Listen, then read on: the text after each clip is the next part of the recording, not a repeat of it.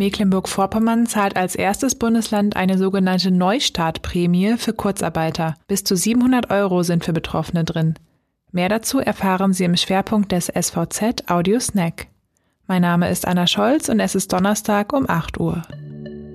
Zunächst die regionalen Nachrichten im Überblick.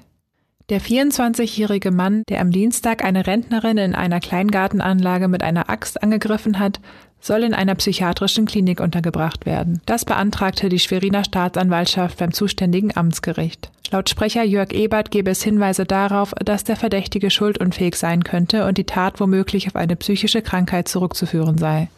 Auf der Neptunwerft in Rostock-Warnemünde gibt es den ersten bestätigten Corona-Fall. Etwa 30 Mitarbeiter, die mit dem Infizierten Kontakt hatten, befinden sich derzeit in häuslicher Quarantäne und werden getestet. Wer in Mecklenburg-Vorpommern hart von der Kurzarbeit getroffen wurde, kann sich jetzt auf eine Finanzhilfe freuen.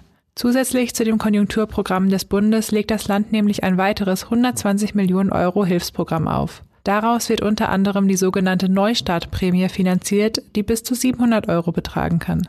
Um sich für die Prämie zu qualifizieren, müssen Beschäftigte mindestens 50 Prozent und mindestens einen Monat lang von Kurzarbeit betroffen gewesen sein. Sie können dann ab dem zweiten und dritten Monat je 200 Euro und für den vierten, fünften und sechsten Monat je 100 Euro erhalten. Die Finanzhilfe ist unabhängig vom Einkommen und soll direkt über die Betriebe ausgezahlt werden.